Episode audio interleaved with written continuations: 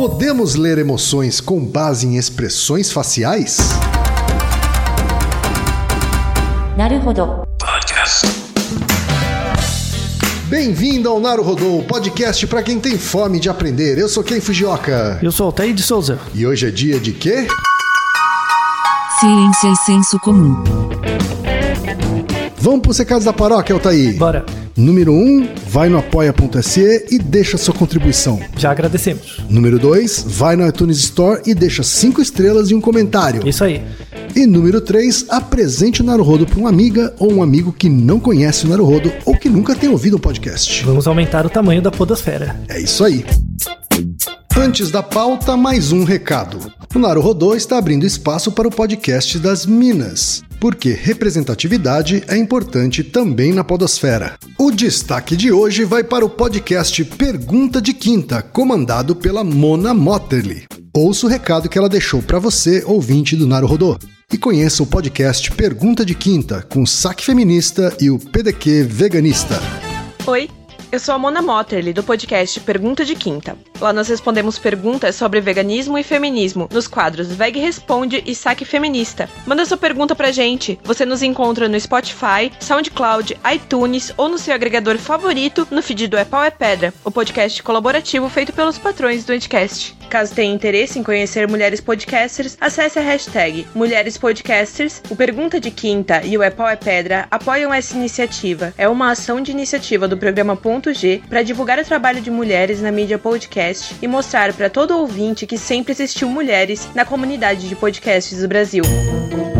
Altaí, temos pergunta de ouvintes hoje. Ilustres. Ilustres. Ouvintes ilustres, é. Ilustres. Inclusive mandaram um áudio pra gente. É verdade. O Beto Parro Uhum. e o Rafa Moritz, que são as estrelas do espetáculo Inconscientemente. É, olha como estamos ficando famosos. É, atraindo os famosos agora. É, Eles mandaram uma pergunta, e é em áudio essa pergunta, hein, Altair? Pois é. E diz respeito um pouco até ao espetáculo deles. É verdade. Vamos dar play na pergunta que eles mandaram.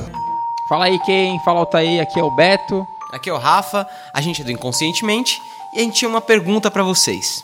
A gente tem visto muito ultimamente pessoas na mídia e até em canais de YouTube, na televisão, dizendo que conseguem fazer leitura de microexpressões.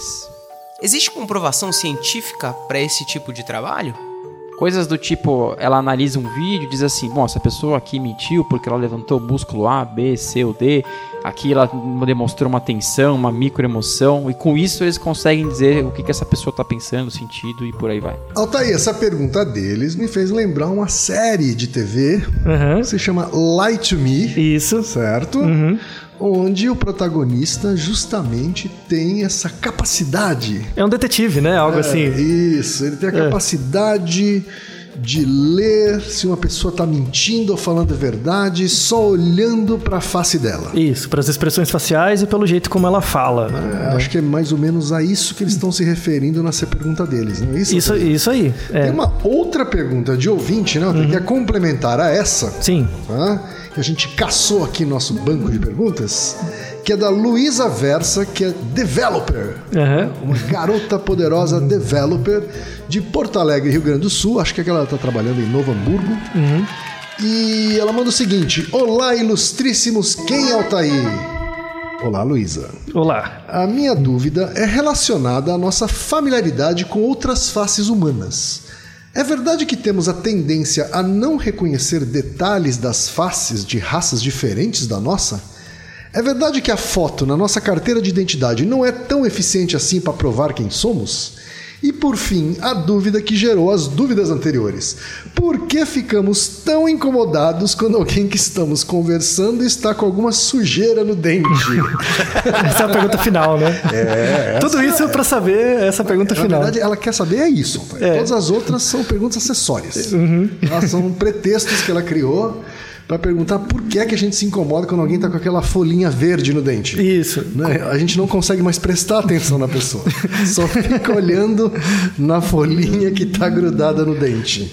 Alter, a gente tem uma pergunta que, assim, quebrada em várias subperguntas. É. né? Vamos falar primeiro sobre a bola que o Beto e o Rafa levantaram. aqui, Sim. né? Sobre essa capacidade ou não de ler expressões faciais, né, é, movimentações micromusculares, Uhum. né, e identificar emoções a partir disso. Leia a mente das pessoas com base nisso, né? É difícil, viu? O Beto e o- os atores do Inconscientemente, eles são psicólogos, são colegas meus. Aham. E eles sabem que essa é uma pergunta difícil. eu venho postergando muito Naruto ter que falar disso, porque eu vou ter que explicar o que é emoção, e isso é terrivelmente difícil. Pois É, é. é, eu confesso, a gente já, já até conversou antes, Kim, que eu falo que os. Todo mundo fica. Eu, eu, na ECA, por exemplo, onde eu dou aula junto com o professor Leleba, a gente fica falando. Ah, vem um aluno quer fazer seu TCC. Eu quero ver o efeito da propaganda na emoção das pessoas. Eu já vejo, nossa, o cara não faz a menor ideia do que ele está falando. É tão difícil, tão difícil. Então vamos fazer o seguinte: essa ideia de que é possível ler expressões faciais e emoções com base nas microexpressões do rosto, ela é relacionada com uma teoria sobre emoções, tá? Então, eu gostaria, assim, você pode ouvir antes ou depois desse episódio, um outro episódio que a gente gravou sobre testes de personalidade, se testes de personalidade funcionam. Falando rapidamente daquele episódio, É aquele episódio sobre Myers-Briggs. isso, o MBTI, né? Naquele episódio a gente fala assim que o MBTI, ele, ele é um teste ok, tá? Só que a teoria por trás dele caiu. Logo levou embora o teste. Logo ele não, não serve pra nada. Tá? Embora ainda seja bastante utilizado no mundo corporativo. né, Exato. Rafael? Então, essa ideia de você detectar emoções com as microexpressões faciais é exatamente a mesma coisa. Tá. Ela tem uma teoria por trás que é muito sólida, mas está caindo em desuso. Certo. E aí provavelmente vai levar a técnica embora. Ela vai cair junto. Imagino que a gente vai falar então sobre essa teoria. que Sim, tá claro. É que, na verdade, diferentemente dos testes de personalidade, que você tem duas ou três teorias que competiam, Uhum. e hoje você tem uma mesmo que está ali. Quando você vai buscar na literatura as definições de emoção, Uhum. só para você ter uma ideia, no mínimo tem 120 definições. 120. Uau. Só para vocês terem uma ideia, vamos deixar na referência o primeiro capítulo do Cambridge Handbook of Emotions, tá? Of Affective Neuroscience, na verdade, que é, é basicamente emoções, né? Um handbook sobre emoções. Tem uns 20 capítulos esse livro. Cada capítulo tem umas 5, 6 páginas, 5, 10 páginas.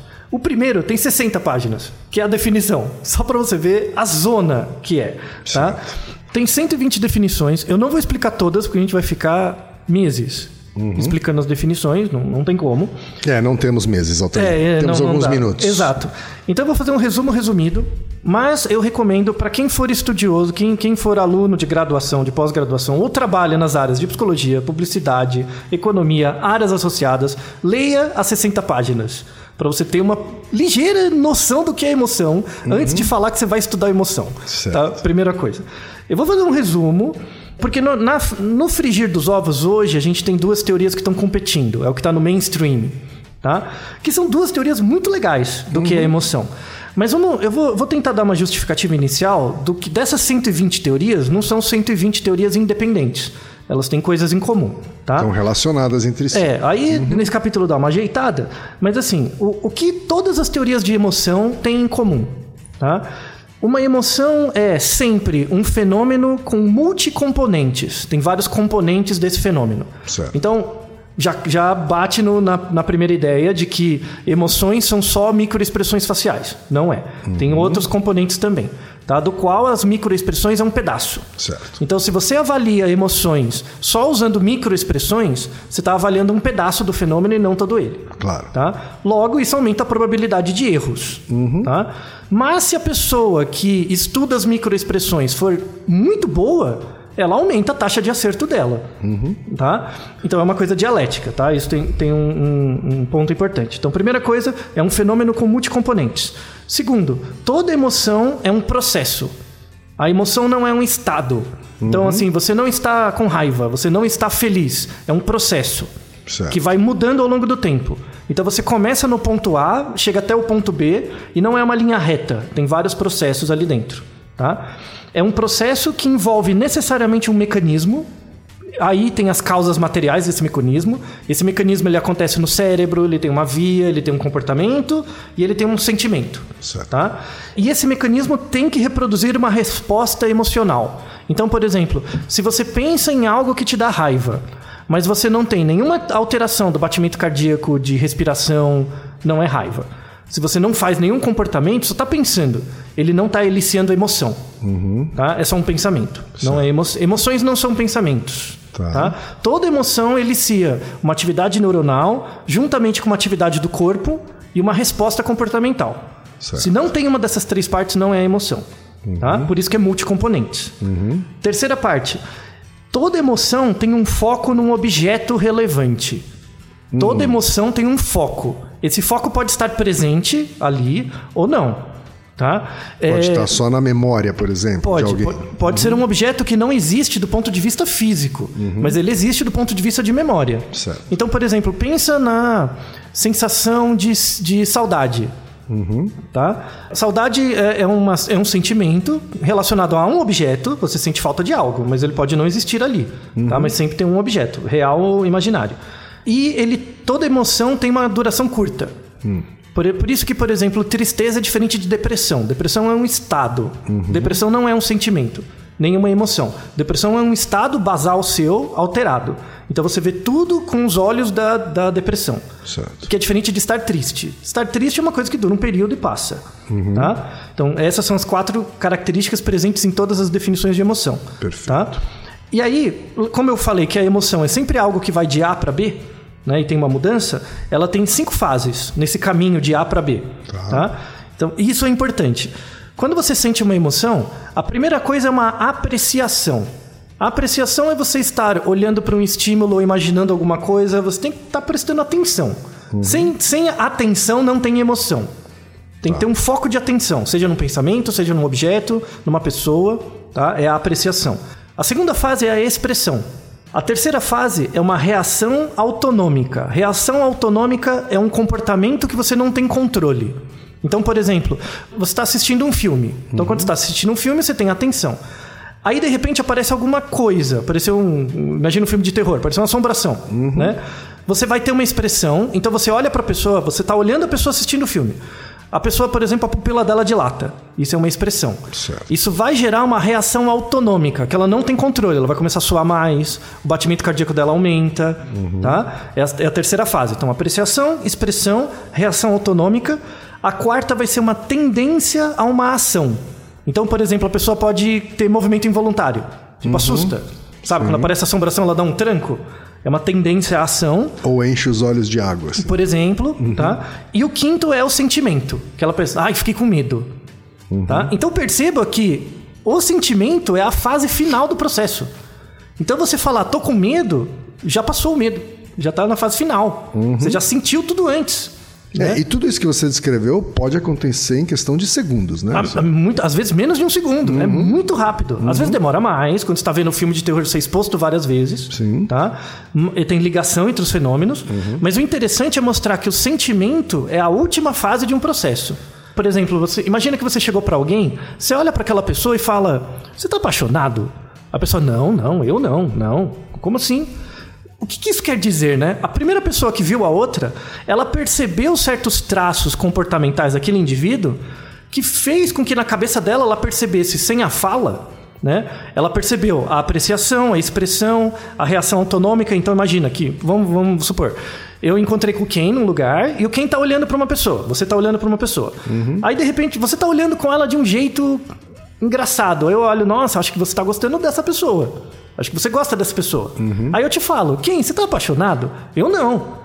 Né? Só que, como eu sou o, o ator de fora, eu vi que você teve uma apreciação, você estava olhando para uma pessoa, teve uma expressão, olhando de um certo jeito, teve uma reação autonômica, você olhava com uma pupila grande, você estava meio é, sem onde, ter, onde colocar as mãos, estava com uma sensação de borboletas na barriga, coisas assim. Você tem uma tendência a uma ação, você estava se inclinando para a pessoa, por exemplo, e tem o sentimento. Você com aquela. Parece só os coraçõezinhos em cima, sabe? Aquela coisa? Então você está dizendo que um agente externo, às vezes, ele está mais capacitado a ler um momento de emoção de uma pessoa do que ela mesma. Na maior parte das vezes. Isso que é importante. Não é que às vezes, é na maior parte. Certo. Por isso que tem psicólogo. Né? O- em geral, o psicólogo, não importa a linha, ele tem uma boa capacidade de percepção disso. Ele observa, apesar do treinamento dele ser muito ruim, o treinamento estético de um psicólogo clínico é bom. Então, o psicólogo clínico ele tem uma excelente percepção do que acontece. Em geral, ele não tem boas explicações do porquê acontece, mas ele tem uma excelente observação.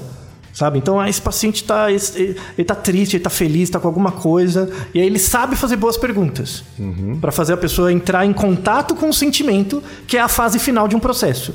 Certo. Então, às vezes, a pessoa num quadro clínico lá, ela sofre, né? Mas ela não sabe por quê. Aí, uma vez que você observa o comportamento, a relação entre a fala, o discurso e o comportamento dela, físico, você coloca certas perguntas que fazem a pessoa se reposicionar.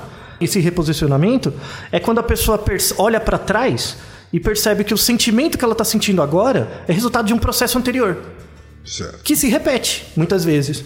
E aí, quando a pessoa percebe esse caminho de A até B, ela está percebendo os próprios sentimentos e aí é um- uma aprendizagem muito rica para ela retroalimentar o processo futuro dela. Tá? Então, basicamente, a emoção é isso. Tá? Então, quando você fala. Dividimos emoção, então, cinco fases. Eu juntei 120 teorias numa explicação de uns 5 minutos. Tá, Tá certo. Quem for teórico da área, azar o seu. eu tem, fiz um teórico, resumo tem mesmo. teóricos revirando no túmulo agora. Não, não, hein? lê o livro, não vou entrar no mérito. Essa intuição perceptual, Uhum. né, que o psicólogo exercita bastante, como você disse, que a gente pode exercitar Claro. olhando alguém, Claro. ela também é um mecanismo parecido com pessoas que constroem narrativas, que constroem Sim. histórias. Sim, como as, como as crianças pequenas. Querem provocar uma emoção em alguém? Sei lá, um escritor, um cineasta, um publicitário Sim. que quer constrói uma narrativa pensando em provocar um, um- determinado, uma determinada emoção e evocar um determinado sentimento em alguém. Assim. É, é, é o mesmo, é o mesmo mecanismo. Exatamente o mesmo processo. Isso vem das crianças. A- As crianças fazem isso. Tio, por que, que você tá triste? Uma, pre- uma criança de uns 4 anos fala isso. Por que, que você tá triste, tio? De onde ela tirou isso? Tipo, de onde ela tirou isso? É aprendizagem comportamental. As crianças pequenas reparam muito mais do que você faz do que o que você fala sobre o que você faz. Verdade. Porque ela não conhece muito bem as palavras e para ela é irrelevante. Então, quando a gente fica. Eu já falei isso em outros Naruhodos. As crianças não são pequenos adultos, mas os adultos são crianças grandes. Tá? Então, quando você aprende a linguagem, sobretudo a linguagem ligada às relações sociais, na verdade você está aprendendo muito bem a esconder os sentimentos dos outros Certo. os seus sentimentos para os outros. Crianças pequenas pegam você pelo pé, tá? É, aí entrando na questão das microexpressões faciais, quando você vê uma filmagem, por exemplo, de alguém conversando, enfim, você vê que as pessoas têm microexpressões do rosto. Ela franze a testa, mexe a boca, enfim, tá? É, essa ideia, né, de, de você quebrar as expressões do rosto como um simulacro das expressões mentais internas das emoções, vem desde o Darwin. Tá? Darwin tem um livro clássico muito legal, quem tiver interesse em ler, que chama As Expressões das Emoções nos Homens e nos Animais, em que ele faz paralelos entre, não, não o rosto dos animais, né, mas outros comportamentos com a expressão dos rostos. Certo. Um exemplo que ele coloca é a ideia do sorriso. Né? Então, por exemplo, ah, você tem dois tipos de sorriso. Você tem o sorriso em que você mexe a boca e o olho. Né? Tem gente que a, a gente usa até a expressão, você sorriu com o olhar. né? Isso, sorriu com os olhos, né? Sorri com os sorri olhos. com os olhos, parece que o sorriso é mais sincero. Isso, essa é uma ideia. Então, isso é chamado sorriso Duchenne.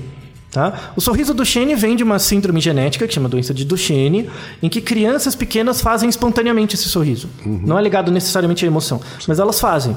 Como elas fazem muito esse sorriso, as pessoas têm carinho por elas, porque elas são muito sorridentes. Mas isso não tem relação com a emoção, na verdade é uma expressão da doença né, genética. Tá? Esse sorriso Duchenne envolve sorrir a boca e os olhos. Tá. Você tem um outro sorriso que é um sorriso não do Shane, que é só sorrir com a boca, né? Que a gente chama de sorriso amarelo, né? Necessariamente. Mas tem um nome mais interessante. Sorriso meio falso, né? Isso, que é chamado sorriso Pan Am. Sabe, lembra aquela empresa aérea? A Panam. Isso, a Panam. Lembra aquela empresa Sim, aérea? claro. Em- em Eu inglês- sou desse tempo. também. É, eu também. Então, você tem Os os- mais jovens, os millennials, né, talvez não saibam. A Panam é uma companhia aérea que faliu. Isso, tipo Mas a que é um ícone. é. Exato, é uma, é uma, Uma uma VASP. Varig. É. Uma Varig dos Estados Unidos, né? Assim, é bastante icônica, assim, Uhum. da- da... Então, você tem um, um sorriso que chama sorriso Panam. Por que, que é o sorriso Panam? Porque nos anos 80 era dado um treinamento muito intensivo para as aeromoças sorrirem. E elas faziam só o sorriso de boca. Então, todo- na verdade, gerou um efeito negativo, porque as pessoas acharam que era falso. Certo. Né? Hoje em dia é chamado também de sorriso Botox. Você coloca Botox na região do olho, a pessoa não consegue sorrir, parece que é falso. Tá? Isso vem do Darwin. Então mostra que as expressões faciais, de fato, as microexpressões mostram coisas do, do sentimento das pessoas mesmo. Tá? Isso gerou uma teoria de emoções, tá? Essa teoria de emoções começou com Darwin colocando algumas ideias. Tem o meu psicólogo favorito, que é o William James, também, é, que tem a teoria James Lange, né? Que é, é um avanço dessa ideia, né? De que as o Darwin achava que como você faz um certo rosto, esse rosto te informa sobre a emoção que você tem. Então, se eu, por exemplo, ele dava o exemplo do sorriso, macaco não dá risada. Macaco não sorri. Quando o macaco mostra os dentes pra você, ele tá com medo. Isso é uma coisa de medo. Então ele falava que o medo no macaco, esse, esse negócio de sorrir com a boca, né? Com os dentes pra frente, mostrar os dentes, era um, era um sentimento ligado ao medo que depois evoluiu nos grupos. Porque eu- quando eu sorrio pra você e mostro o meu dente, isso mostra, eu tô com medo de você, eu não vou te atacar. Uma submissão. Isso, e aí gera um apaziguamento. Certo. Um apaziguamento. E aí ele fazia uma comparação entre o, o sorriso nervoso do macaco e quando o cachorro, por exemplo, ele inclina as patas da frente. Ele encolhe as patas da frente e faz um movimento de submissão, Certo. colocando a bunda para cima. Tá? Ele fazia esse tipo de paralelo. Certo. Então, na verdade, o sorriso não é tão alegre assim. Né? No fundo, ele tem uma sensação de medo. Então, ele, o, o Darwin colocava que ele não achava que tinha emoções universais, mas ele achava que tinham expressões universais, que mandavam sinais. Certo. Né? William James, no começo do século XX, final do XIX, ele coloca que um pouquinho mais que isso. Ele fala: tem as expressões faciais, beleza, mas eu, tô- eu quero estudar a emoção. Eu quero estudar o estado interno, mental, emoção. E aí ele coloca a teoria do James Lange, que perdeu força e hoje está voltando com uma força tremenda. É mesmo? Que ele fala o seguinte, que o que existe de universal não são as emoções, são estados fisiológicos basais. Tá. Então, existem certos estados fisiológicos que, quando você nasce, você tem esses estágios, esses estados biológicos, e em função da sua relação com o meio, você vai, você vai aprendendo a dar nome para essas coisas. Tá? Então, imagina que você tem, por exemplo, eu não quero usar metáforas computacionais porque isso não são softwares, tá? Mas imagina, por exemplo, que você tem um jardim, tá? Esse jardim, é, imagina uma área, uma área que tem terra, tá? Mas não tem nenhuma plantinha nem nada. Tá. Tá. Esse jardim, ele tem terra, ele tem os nutrientes, ele tem água, ele tem tudo que é necessário para você plantar e crescer qualquer coisa, tá? Você nasce com esse jardim. Essa bom? base. Essa base. Conforme a sua interação com o meio, por exemplo, quem pode ter um jardim de margaridas? Eu posso ter um jardim de rosas. São todas plantas, mas elas têm cores diferentes, formas diferentes, quantidades diferentes. Tá? É, é essa a ideia da teoria do James Lange. Tá? Essa teoria do James Lange caiu em desuso porque começou a crescer uma teoria que veio de um antropólogo, né, e etólogo, que é o Ibe Ibsfeld, que infelizmente morreu esse ano. Morreu, Morreu quando- este ano, em 2018. junho, em junho, infelizmente. 90 anos, né? Ou se você estiver ouvindo em 2019, foi no ano passado. Foi mas no ano enfim. passado, é. E Ibe Ibsfeld faleceu recentemente e ele teve um legado incrível no estudo das emoções entre culturas. Certo. Né? Eu tive a oportunidade de conhecer 10 anos atrás o Ibe Ibsfeld, uma figura sensacional. E ele fazia uma coisa muito interessante. Ele visitava tribos ou grupos na África, na Ásia e tal. E ele queria tirar fotos das expressões das pessoas. Só que se você colocar uma câmera fotográfica na cara da pessoa, não vai sair natural. Então ele fazia assim, ele colocava a câmera pra você, apontada pra você, só que ele disfarçava, a lente não tava pra você, tava do lado. Então, na verdade, ele tirava foto da pessoa que tava vendo você. Ah, Entendeu? Boa técnica, hein? É Boa excelente técnica, ele já usava isso 60 anos atrás. E aí ele tirava foto e ele avaliava essas fotos. Uhum. Né? E ele comparava diferentes culturas em função das microexpressões. Então ele via, por exemplo, que uma coisa comum de várias culturas era você colocar as sobrancelhas para cima. Né? Jogar para cima assim. Né? Que é o eyebrow flash, né? esse movimento rápido.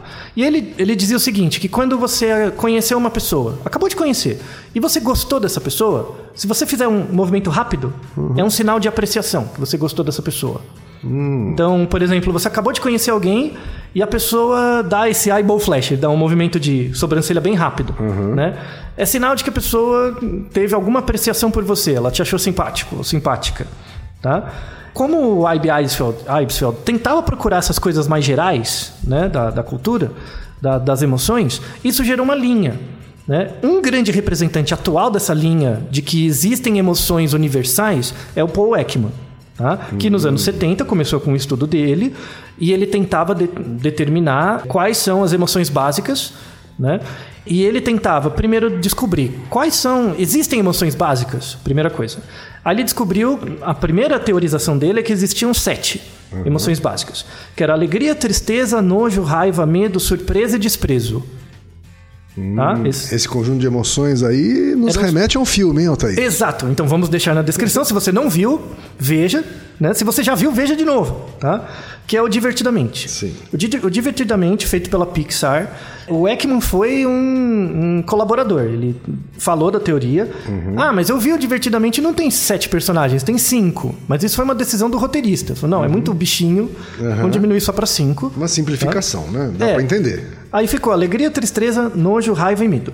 né? São cinco personagens, dentro da cabeça da, da menininha. É um desenho muito legal porque fala, por exemplo, da evolução das emoções, como que uma criança pequena lida com as emoções e tal, a separação, a mudança, e os bichinhos representam as emoções lá, né? É interessante nesse sentido e é uma homenagem à teoria do Ekman, de que existem emoções universais e que são essas, especificamente, tá? Então, a- Você sabe que existe um, um instituto de pesquisa é bastante famoso no, no mundo da- do marketing e tal, que chama-se Brain Juicer, né? Uhum. Ah, sim, sim, já ouvi falar. que é um, um instituto de origem americana, ele está Uhum. presente em alguns lugares no mundo e também baseia os seus estudos sobre efeitos da comunicação ah, em cima da teoria do Ekman. Sim. né? Em cima das sete emoções, então ele pega cartelas né, de fotos de pessoas representando essas sete emoções. né? E os usuários ou os consumidores eles são solicitados a escolher uma das expressões né, que resume ou que melhor exprime aquilo que o filme ou um comercial evoca naquele momento Isso. né? Como uma forma de tentar criar uma espécie de um gráfico de emoções, vamos dizer assim, né? Um gráfico de emoções na linha do tempo, assim. Então, isso é uma tentativa válida científica de tentar avaliar as emoções que as pessoas têm mesmo, né? O Uhum. Só Ekman- que ele tem um problema, né, Altair? Tem vários. E- Esse é o problema. Então, não é um problema, é a ciência. Uma limitação, vamos dizer assim. Não virou um problema, Tá. na verdade, assim. Por quê? O Eck, diferente do IB Eibseld, que provavelmente ninguém conhece, e é um cara que deixou um legado inominável, assim, do Uhum. ponto de vista da etologia, ele é um cientista. O IB Eibseld era um cientista. Ele falava, Uhum. ó, eu acho que é isso, eu tenho minha incerteza, né? Mas o que eu tô deixando como legado para as futuras gerações é isso. Uhum. O Ekman, ele começou com esse espírito mesmo. Falou, ó, eu acho que tem exposições universais, fez os experimentos, mostrou cientificamente, tudo certinho. Só que virou um negócio. Começou a virar um negócio. Então ele tem site de treinamento, de um monte de coisas e tal. Entrou no marketing e marqueteiro não faz por marketing não é ciência. Marketing usa ciência. Se a ciência não fosse necessária por marketing, marketing nem se importaria, tá? Marketing não é ciência, por definição, porque ele tenta usar evidência científica para agregar valor a algo. É contraditório com a ideia de ciência. A teoria do Ekman está caindo.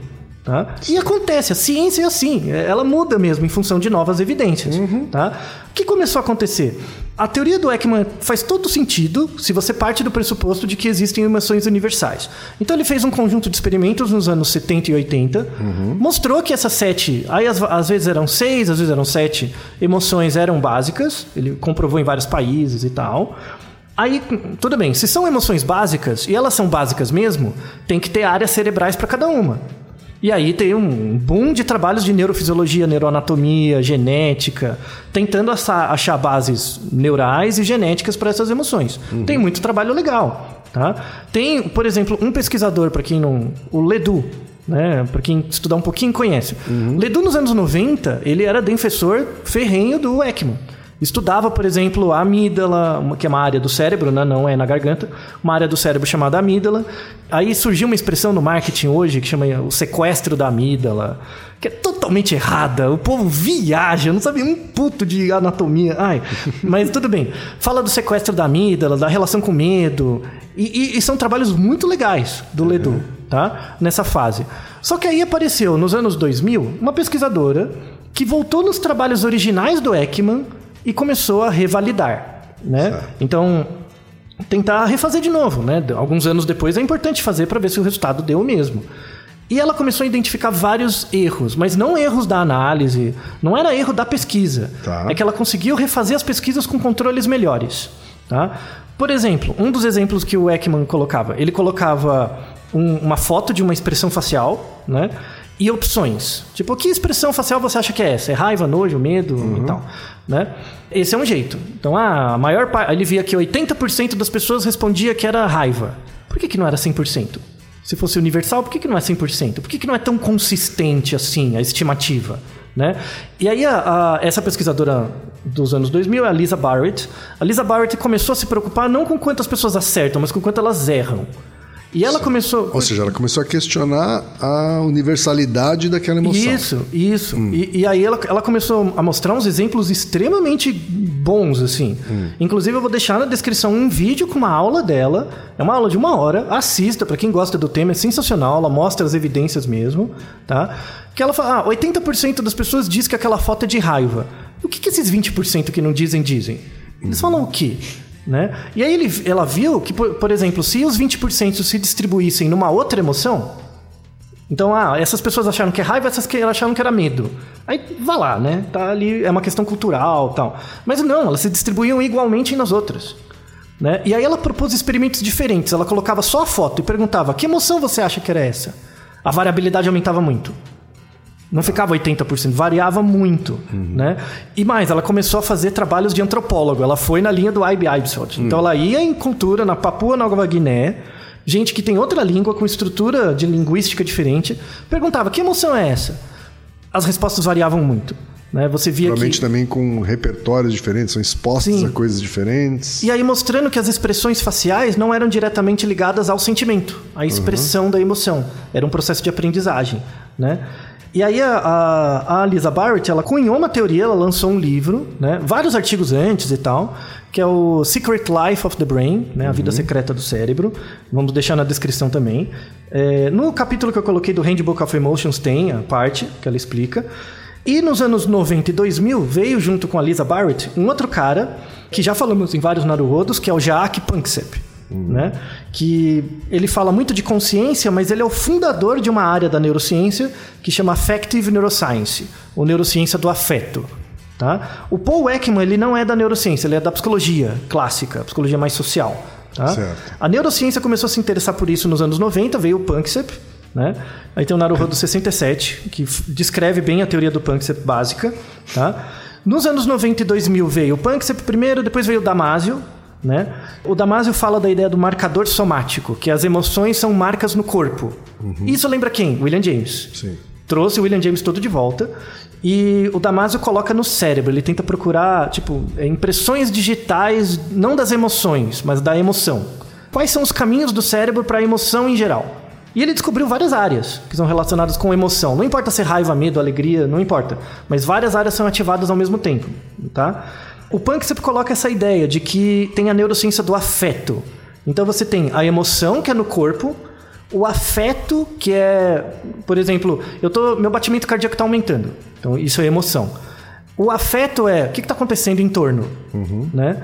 E aí vem o sentimento. Ah, é um cachorro, né? Quando você dá nome. Então ele estudou a, a neurociência desse processo intermediário entre a emoção e o sentimento, que é o afeto. Você não consegue nomear, mas você está fazendo um, scan, um scanning do ambiente, tá?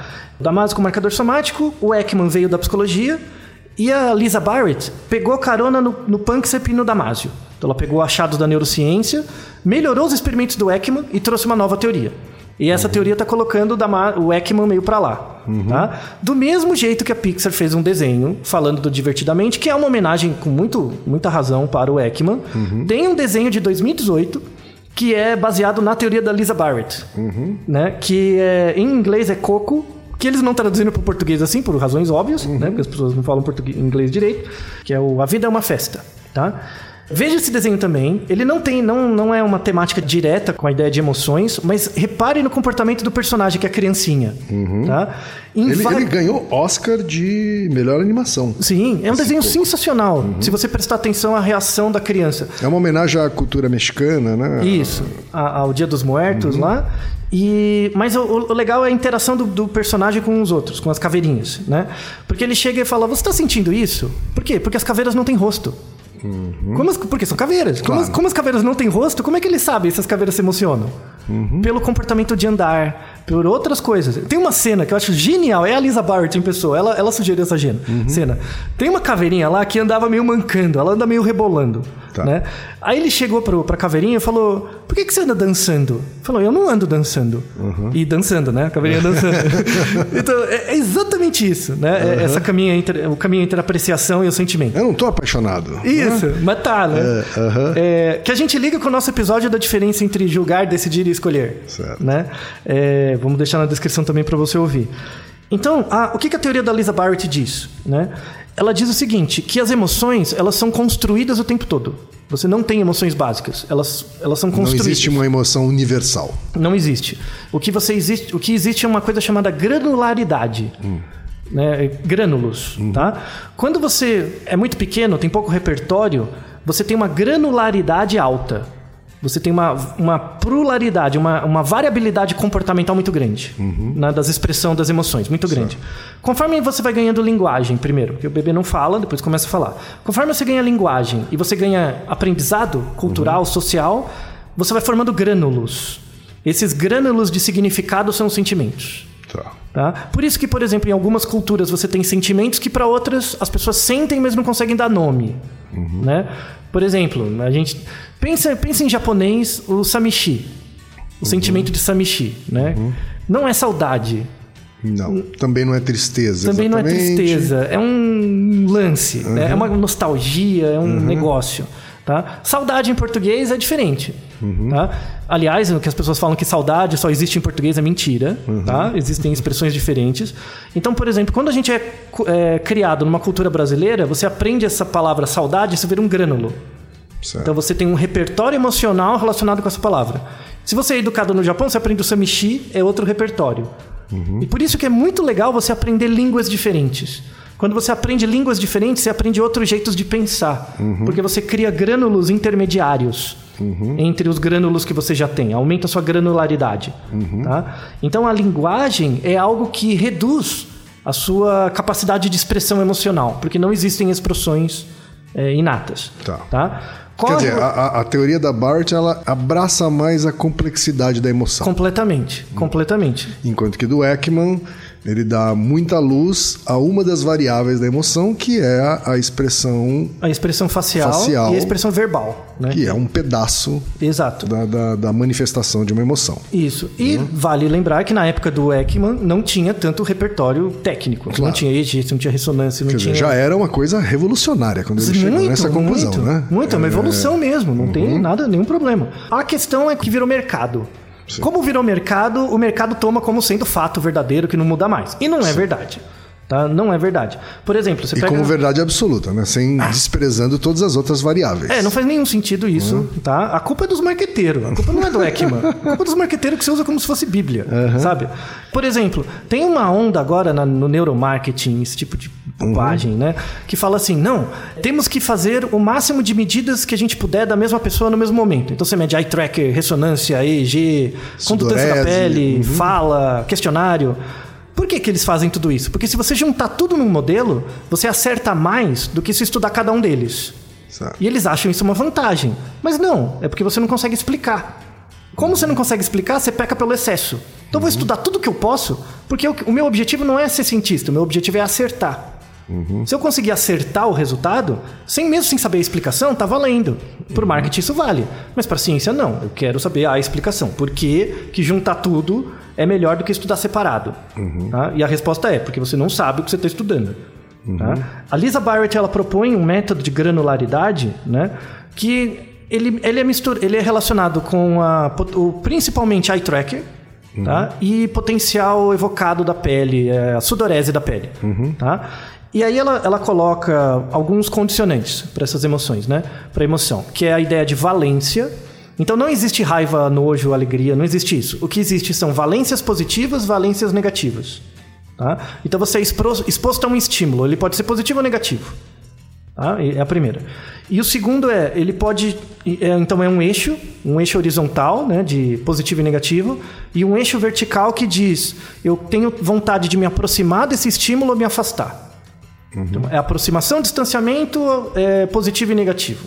Basicamente é isso. Tá? Então, as criancinhas pequenas, elas nascem com isso muito cru. né? Muito e conforme você vai ganhando capacidade regulatória, você vai afinando isso mais, tá? E aí em certos, aí o que que muda? O contexto. Então imagina que eu tenho um, um X, né? Ou uma cruz, né? Então positivo e negativo, proximidade e distância. E eu tô com essa cruz na minha cabeça. Né? Quando eu estou num certo contexto, eu uso a cruz de um certo jeito. Quando eu estou em outro contexto, eu uso a cruz de um outro jeito. Então, o que, que são as emoções? O sentimento, na verdade. É o nome que você dá à relação a essa, entre essa cruz e o contexto. A Lisa Bart coloca no livro dela um exemplo genial, assim, que é muito engraçado, que é o seguinte. Na época que ela fazia mestrado, eu acho, doutorado na, em Harvard, eu acho que ela estudou, ela tinha um cara do laboratório dela que gostava dela e queria chamar ela para sair. Né? E ela sempre recusava, ela não, não gostava muito do cara. Mas aí o cara foi insistente e falou: "Ah, toma um café comigo. Ela, tá bom, vou tomar um café com você. Aí eles saíram, foram tomar um café. Enquanto ela estava sentada na mesa conversando com ele, tomando café, ela começou a sentir uma queimação. Ela começou a sentir o rosto dela muito, muito quente, tá? E ela começou a perceber, nossa, eu acho que eu tô achando ele legal, né? Porque eu tô percebendo esse, uma sensação meio estranha, um rosto quente, né? Acho que eu tô achando, gostando dele. Ela ficou com essa sensação. Eles tomaram café, conversaram, tudo bem, ela voltou pra casa e ela ficou uma semana de cama com gripe. Porque na verdade ela estava gripada. Só que essa sensação do corpo naquele contexto, tô gostando dele. Aham. Ou seja, essa, esse, essa cruz, né? Naquele contexto, tô gostando de, de alguém. Na minha casa, tô doente. Aham. Entendeu? Tô Então, gripada com febre. é, então o nome que você dá depende muito do contexto. Então, em- a- o mesmo estado corpóreo, numa situação te dá raiva, noutra situação te dá medo ou alegria. Certo. Entende? Então, por isso que as pessoas são contraditórias muitas vezes, porque depende do contexto. Ou seja, essa, essa, esse erro de interpretação, esse erro de leitura, ele pode ir além das expressões faciais. Completamente. Você pode ter uma leitura de sinais biológicos e chegar a uma conclusão errada se não levar Sim. em conta o contexto. Exatamente. E aí a gente entra na questão das microexpressões, para fechar finalmente. Isso. A teoria das microexpressões veio do Ekman, Uhum. junto com um pesquisador que é o Carl Herman, né? É, isso nos anos 1978, o primeiro trabalho dos anos 70. Uhum. Ele criou um método que chama FACS, F-A-C-S, Uhum. tá? que é o Facial Action Code System, né? que é o sistema de codificação de ações faciais. Uhum. Tá? O fax veio do Ekman, que veio do Darwin. Então, o Darwin estudava os músculos do rosto mesmo. Uhum. Ekman pegou isso, fazia sentido, e o fax foi criado aí. Então, ele, ele pega o rosto, ele pega os músculos do rosto, tem 54 músculos. Só para você ter uma ideia, quando você faz um sorriso com os olhos e a boca, você movimenta 42 músculos, tá? Então, ele, ele faz o mapeamento desses músculos. Cada músculo tem um número, um, dois, três, quatro, tá? E aí você avalia, você coloca, por exemplo, o número do músculo e um grau de força. Se você frange a sobrancelha muito, vai de A a E. Certo. Então, por exemplo, ah, ele fez uma expressão facial 1C. Quer dizer que ele movimentou o músculo 1 com Uma uma intensidade C. C. Uhum. É. E aí tem um mapa disso, gigante, né?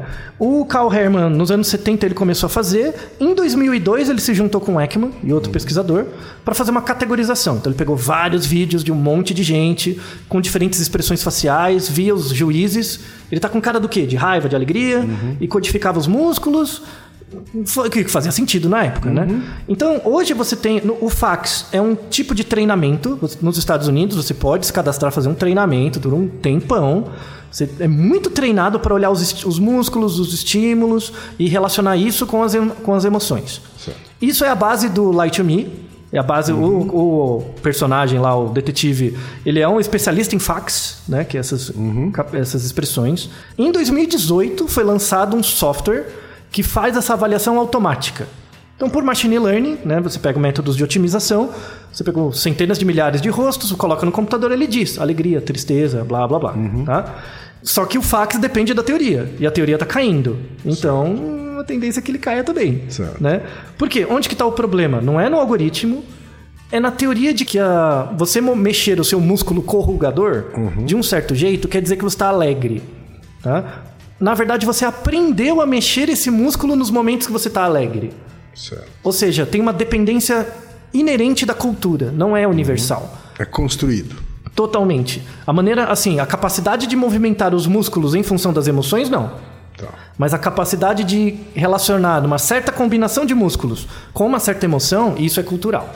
Agora, num mundo cada vez mais globalizado, onde o repertório cultural cada vez mais massificado e homogeneizado, a gente pode dizer que há uma grande parcela da população que está aprendendo a manifestar determinadas emoções de um mesmo jeito, Excelente observação. né? E que aumenta a taxa de acerto Dos algoritmos. dos algoritmos. Isso. Logo faz pensar, logo os pesquisadores vão começar a pensar, nossa, eu tô certo, é universal mesmo. E não é, é indústria cultural. construído, uhum. É indústria cultural, é influência cultural. É, um exemplo é você pegar, por exemplo, a fax, esse método, com no Brasil, que ele é validado com culturas ocidentais, então no Brasil dá razoavelmente certo. Pega um cara da fax bem treinado, pega, sei lá, um discurso de um político do Brasil, faz avaliação. Agora pega um discurso de um indiano a taxa de erro aumenta significativamente, a menos que você seja treinado no modo de ver indiano. Pega um japonês, pega o presidente do Japão falando, o primeiro-ministro né, do Japão e o presidente do Brasil. Dá diferença, não é as mesmas coisas, sabe? Tá. É, a, a Mas dentro da cultura, a taxa de acerto ainda é grande. Mesmo Então, que a isso. microexpressão facial seja só um pedaço da emoção, a taxa de acerto ainda acontece. Ainda acontece porque a gente está ficando homogeneizado do ponto de vista de aprendizagem. Isso é muito importante do ponto de vista científico. Se eu sou marqueteiro e meu objetivo é acertar, o método dentro de uma certa cultura homogênea até funciona. Mas isso não é uma explicação. Então o que, eu- o que eu estou fazendo é tentar acertar o fenômeno, mas não explicá-lo. O cientista vai tentar explicar as coisas como elas são. Certo. Então não existem expressões universais. Não existe. Existe uma capacidade ligada à valência positiva e negativa e o meu desejo de me aproximar ou me distanciar. Isso é inato, isso existe. Esse sistema no contato com a cultura, em certos contextos, eu vou dar nomes. Certo. E esses nomes são sentimentos. Então, emoção, emoção é só valência positiva e negativa, aproximação e distanciamento. Só. Certo. O resto é influência da cultura. Tá? E uma construção em função disso. Isso. Então, para quem é marqueteiro e só quer vender, o fax funciona se você souber calibrar bem o software à cultura que você está. Se você trocar de cultura, muda tudo. Altair, antes de fechar o episódio aqui, que a gente já alongou bastante, mas rap- respondendo rapidinho a Luísa. A Então, nossa pergunta final. né? É, ela fala assim: não reconhecer detalhes da face de raças diferentes da nossa é uma tendência, sim? Pelo que a gente ouviu, sim. Uhum. Sim. Né? Quer dizer, quanto mais distante eu tô da cultura daquela pessoa que eu tô lendo, Uhum. maior a taxa de erro, maior a, a- o índice, na incidência de erro. Isso é muito fácil de testar. Pega um brasileiro, viaja para Tailândia, por exemplo. Você vai achar os tailandeses as pessoas mais, mais felizes do mundo, porque elas estão sorrindo o tempo todo. E não são. É que elas aprendem, é parte de um contexto cultural, sorrir o tempo todo. Verdade. Então, né? Japonês também. Japonês também. O japonês né, é- aprende a sorrir mesmo sem estar feliz. Isso. E você aprende, no caso do japonês, você começa a entender ah, o sentimento japonês quando você ouve o silêncio e não o que ele fala. Verdade. Então, tem um aprendizado cultural aí. O que, que ela quer dizer com se é verdade que a foto na nossa carteira de identidade não é tão eficiente assim para provar quem somos? Altair? Você não acha interessante? Você já pegou. Quando foi a última vez que você pegou seu RG pra olhar? Foi recentemente que eu tive que renovar meu passaporte, então até que foi recentemente, assim. Então, aí parece você, né? Mas se você pega, por exemplo, o seu. Pra quem tem RG, sei lá, a pessoa tem 40 anos, tirou o RG com 12. Ela nem acha que é ela mesma mesmo. Né? Então, quando ela olha pra ela mesma, é uma pessoa tão do passado que ela não vem o sentimento de pertencimento. Né? E fotos 3x4 tem isso. Você, quando você lembra de você mesmo, você não vai lembrar de uma foto 3x4. Então você tem muita dificuldade de muitas vezes você não se reconhece. É normal. Tá. E por fim, por que ficamos tão incomodados quando alguém que a gente está conversando está com alguma sujeira no dente? Essa é a é melhor pergunta de todas, não é? Porque quer, volta de novo no exemplo do macaco. Quando eu mostro os dentes pra você, num passado evolutivo antigo, era um sinal de que eu tô com medo, né? Medo tem uma ligação interessante com surpresa e alegria, né?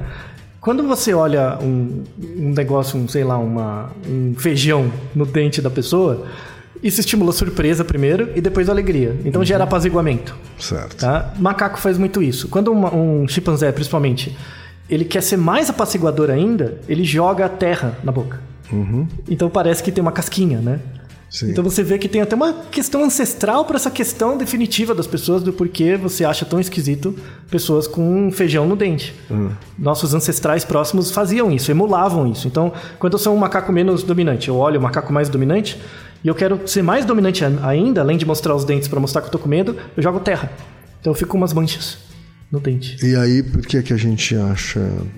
Por que que a gente fica incomodado quando alguém tá com uma sujeira no dente? Então, assim? você se sente incomodado, mas você nunca vai atacar aquela pessoa, não é? Você fica apaziguado. Tá. Sabe? Então, você sente, você sente incomodado porque às vezes te dá nojo, né? Às vezes você. Mas muitas vezes isso é uma coisa que impede você de atacar aquela pessoa. Tá. É, é- isso é uma situação muito limite, mas você vai brigar com alguém na rua. A pessoa faz um negócio para você e você vê que tem alguma coisa no dente, ou você qui, ou você desiste. você desiste. Então, pra isso, é pra sobrevivência. Quiser evitar briga, então, o negócio é colocar uma sujeira no dente. Ande com alface no dente. Tá certo, então. Espero que vocês tenham aproveitado. É, é, bem longo, é. veja as nossas referências e uh, entre no mundo de estudos da emoção, porque é algo bem interessante. Naruhodô, ilustríssimo ouvinte! Naruhodô. Você sabia que pode ajudar a manter o Naruhodô no ar? Ao contribuir, você pode ter acesso ao grupo fechado no Facebook e receber conteúdos exclusivos. Acesse apoia.se barra Podcast. E você já sabe, aqui no Naruhodô, quem faz a pauta é você. Você tem alguma pergunta pra gente ou quer comentar algum episódio? Escreva pra nós. podcast@naruhodô.com.br. Repetindo, podcast@naruhodô.com.br. e lembre-se, mande nome completo, idade, profissão e a cidade de onde você está falando. É isso aí. な